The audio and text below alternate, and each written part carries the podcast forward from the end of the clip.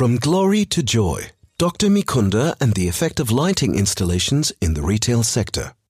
Austrian author Dr. Christian Mikunda was this year's keynote speaker at Christmas World, the leading international trade fair for seasonal and festive decorations. His lecture highlighted the psychological mechanisms and dramaturgical devices behind the use of lighting in successful marketing concepts.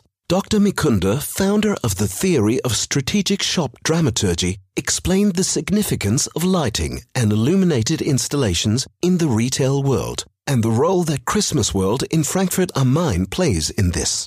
But what does shop dramaturgy actually mean? Shop dramaturgy is all about engaging professionally with emotions and experiences. It is about knowing how storytelling works and, above all, understanding that dramaturgy basically begins with the development of a space. Good spatial development must be achieved in such a way that customers gain a picture of a familiar place through which they can navigate intuitively. Shop dramaturgy is something that evokes a feeling of familiarity. In order for this to work and to enable a cognitive map to emerge, a place needs axes, nodes, distinct areas, and markers. By and large, the same applies to trade fairs. At no time should we end up at the end of an axis looking at nothing. To prevent this, we need to position an exhibition stand in such a way that it captures the gaze with sparkling elements or vibrant colors. Wherever axes meet, there is an emphasis on the intersection, which gives people the feeling that it is an important location. It is then logical for the store owner to place an important centerpiece in precisely this position. In terms of attracting more customers into the store, Dr. Mikunda has the following suggestion. If you can't smile, don't open a shop. This old piece of wisdom still holds true today. A smile brings emotional added value. It creates a warm atmosphere, an experience, and this in turn can be measured. The level of impact on promoting sales that experiences can have is measured by the AIME value, amount of invested mental effort. Put in plain language, if we are able to make sense of something, if a story or a picture emerges, and if we have a feeling of elation, the AIME value rises, and we approach what is on offer positively and more attentively. For instance, this is exactly the reason why promotional activities have not focused exclusively on advertisements for the past 40 years or more. Just as in the shop itself, the aim is to give people an experience that will pull them in, so that they are keen to absorb information. This is the reason for the numerous wordplays, picture stories, and slogans in advertising. All of these are elements that emotionalize and cause a deja vu effect. An experience stimulates interest, which means that people stay in one place for longer. These days, a shop can no longer be just a place for selling.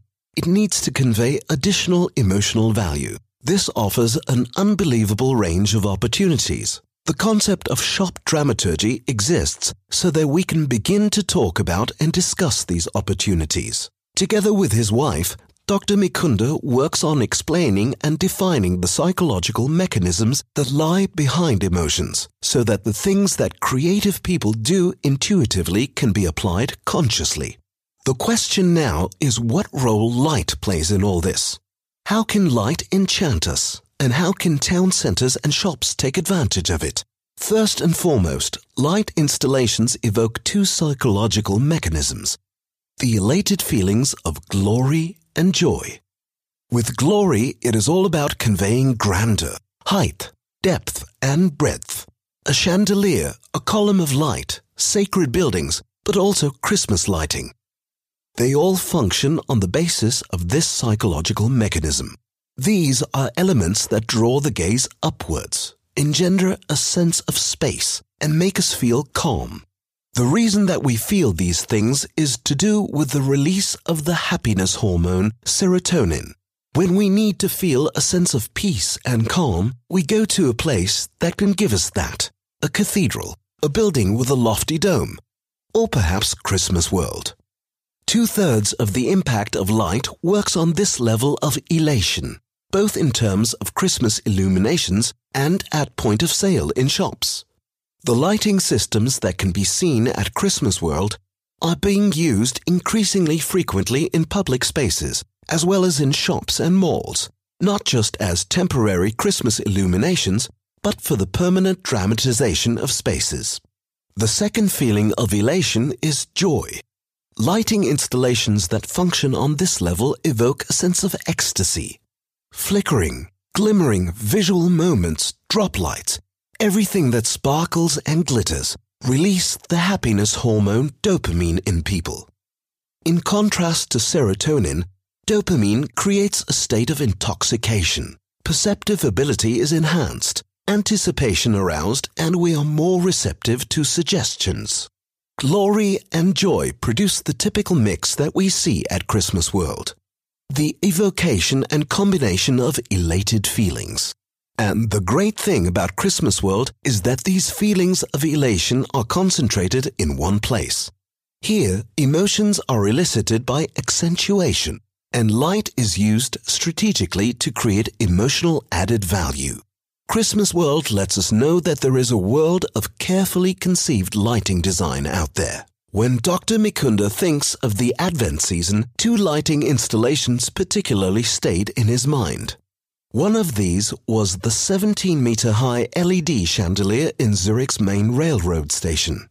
On account of its size alone, the chandelier radiated an unbelievable amount of glory. What's more, the 25,000 LEDs could also be controlled individually.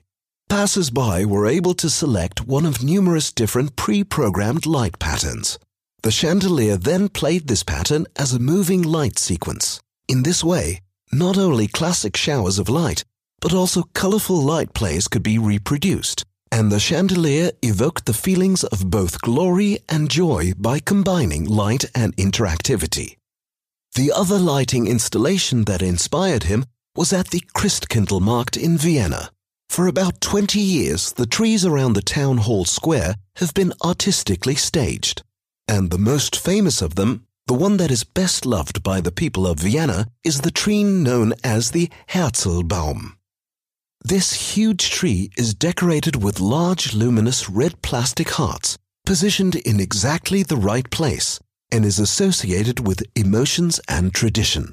A perfect installation can be as simple as this. Back to Christmas World.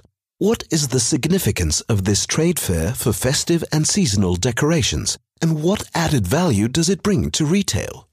Dr. Mikunda hears one particular question again and again. Do you need to mount a B2B trade fair in exactly the same way as a public fair? And the answer is a clear yes.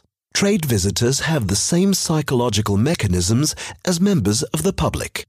They want emotional added value, and this brings us back to the smile the warm beam of delight that comes with the release of dopamine, which is behind the ecstatic feeling of joy.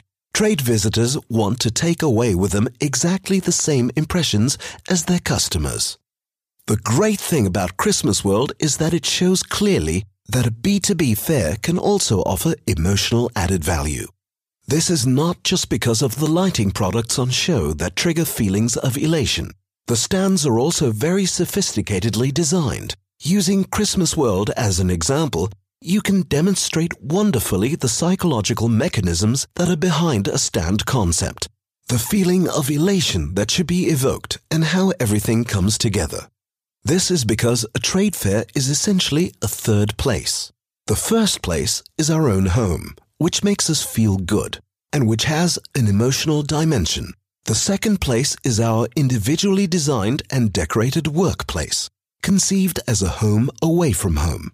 And the third place is somewhere we go to, not just to do something quickly and functionally, but also to gain something of the emotion of the place.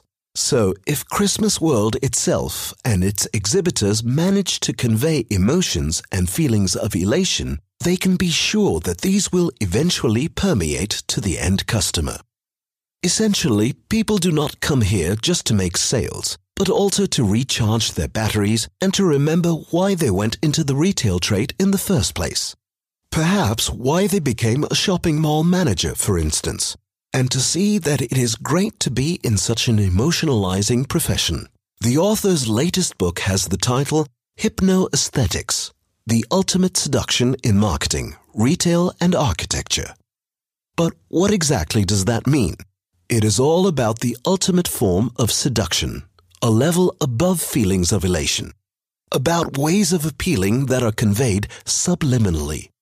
With storytelling, you can always say, it is a story, it is emotional, it has moved me.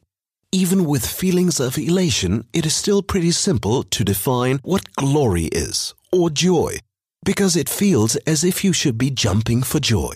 However, with hypnoaesthetics, you do not really know where the emotional impact comes from. There are four psychological mechanisms that Dr. Mikunda and his wife have been exploring for the last 10 years. The two that are of particular importance for the lighting business, and therefore also for shop and Christmas lighting in general, are trance and art priming.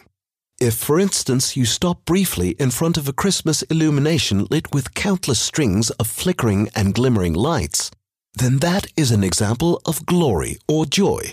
However, if you look at the whole thing for a few minutes longer, you notice that you start falling into a trance.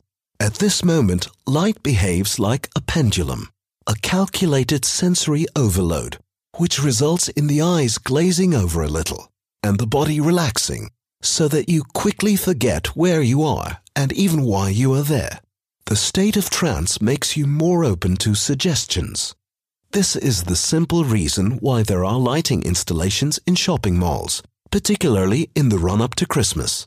Because it is not just about aesthetics. It is also about selling.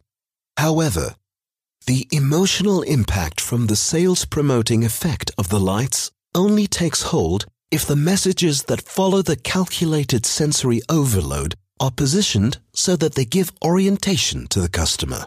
The cognitive map, which should develop intuitively in the customer and without which he or she would become lost, again comes into play here.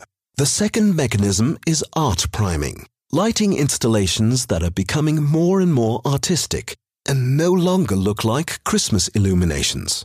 Light sculptures are in, and light projections are also becoming increasingly popular. Priming means preconditioning. It is an indirectly pre-staged experience. In other words, a first stimulus, the prime, is received by the human brain and this significantly influences the interpretation or reaction to subsequent stimuli.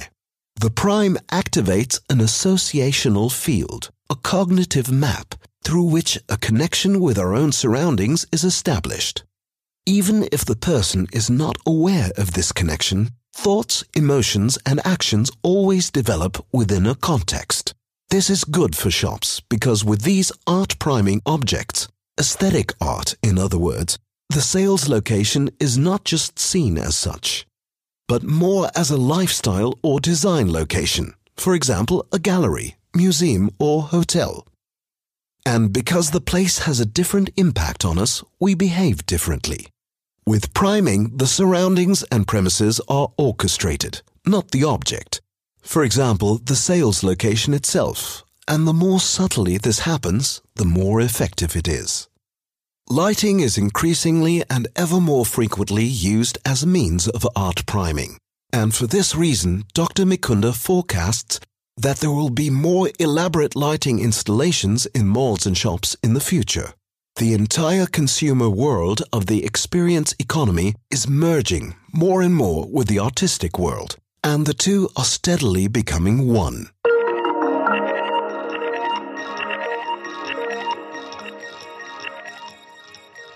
This content was presented to you by Conzoom Solutions, Messe Frankfurt's hands-on digital platform specifically for the retail sector.